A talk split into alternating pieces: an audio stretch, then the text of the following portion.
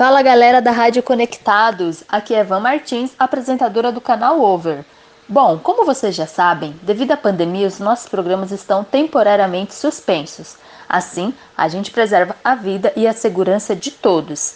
Porém, mesmo em isolamento social, nós vamos continuar conectados com vocês. Aliás, esse é o nome da nossa rádio, não é mesmo? A partir de agora, semanalmente, eu e a Vanessa Couto vamos produzir conteúdos dos esportes radicais para te fazer companhia nesse período todo. E para começar com tudo, hoje eu separei três dicas de filmes do universo radical que vão te inspirar e despertar aquela vontade de sair para o mundão lá fora. Mas calma, jovem! Guarde essa vontade toda aí para quando a pandemia passar. Por enquanto, prepare apenas o sofá, a pipoca e o chocolate quente. Vamos à lista? A minha primeira dica é o filme 127 Horas.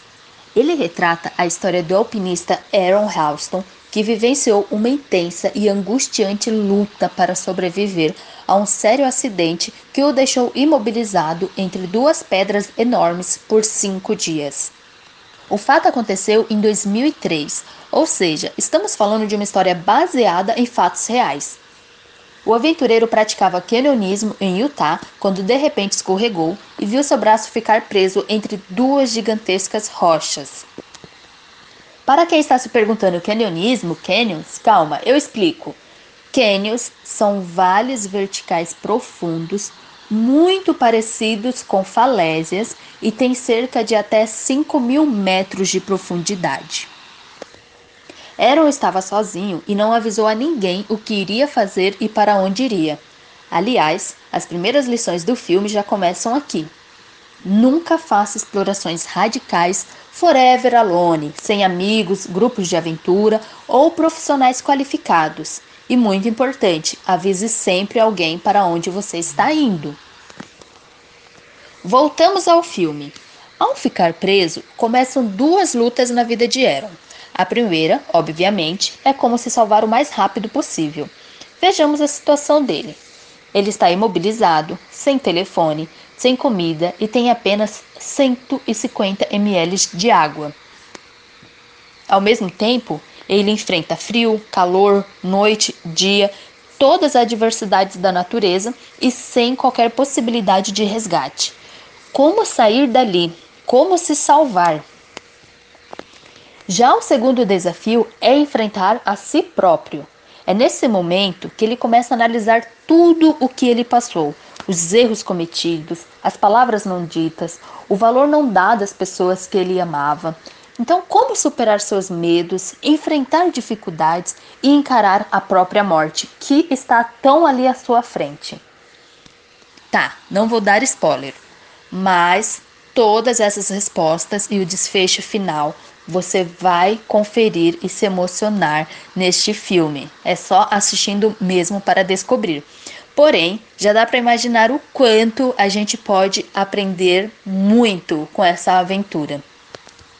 E um aprendizado muito aplicável a todos em dias atuais é que não há força mais poderosa na Terra do que a vontade de viver no caso de Aaron, de sobreviver. Tá, confesso para vocês que eu já tô muito emotiva só em recordar as cenas do filme. Então, eu só vou falar uma coisa: assistam, mas usem lenços de papel. Super recomendo. A minha segunda dica é The Down Wall ou Paredão do Amanhecer. Resiliência, foco, fé, parceria. É difícil usar uma palavra só para definir esse longa, mas para quem assisti-lo, talvez considere loucura como a melhor definição. Embora não seria necessariamente o tipo de perfil de Tommy Caldwell e menos ainda de Kevin Georgeson.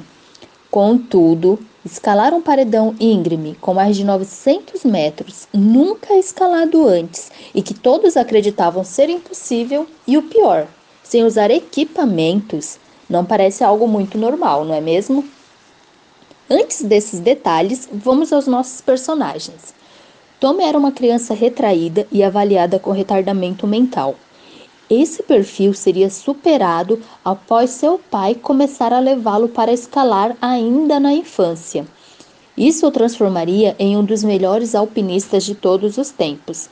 Mas, até isso acontecer, Tommy enfrentou muitas adversidades, entre elas um sequestro que testou seus limites de sobrevivência, a perda do seu dedo indicador, que é uma grande dificuldade para qualquer escalador, e o pior abalo foi o divórcio do seu casamento com Betty, até então sua única namorada e fiel companheira de escalada. O atleta atravessou um longo período depressivo e, para superá-lo, determinou escalar o paredão mais difícil do planeta. Para isso, era necessário uma nova companhia. Surge então Kevin Georgeson. Ele, por sua vez, é um alpinista do estilo Boulder, que estava em busca por novos desafios e se juntou a Tommy nessa loucura. Porém, Kevin precisou de muita preparação para adaptar seu estilo, já que no boulder a altura máxima que o alpinista escala é de 9 metros de altura. Ao longo de sete anos, a dupla estudou cada centímetro do paredão em centenas de subidas, até que em 2015 desafiaram todas as estatísticas e iniciaram a escalada inédita do paredão, que durou 19 dias. O dia a dia dos atletas foi acompanhado por centenas de jornalistas e também da equipe que gravou todo esse documentário. O resultado é uma jornada incrível, emocionante, que nos põe a desafiar os nossos próprios limites pré-concebidos e acreditar que somos capazes de ir muito além do que pensamos. Ele também nos possibilita ver o lado humano, as fraquezas, os emblemas psicológicos e principalmente a determinação e a parceria de Kevin e Tommy. Gente, e de brinde, ele ainda tem uma fotografia impecável, com imagens que nos transportam até ao The Down. E é uma dica muito interessante para todos vocês.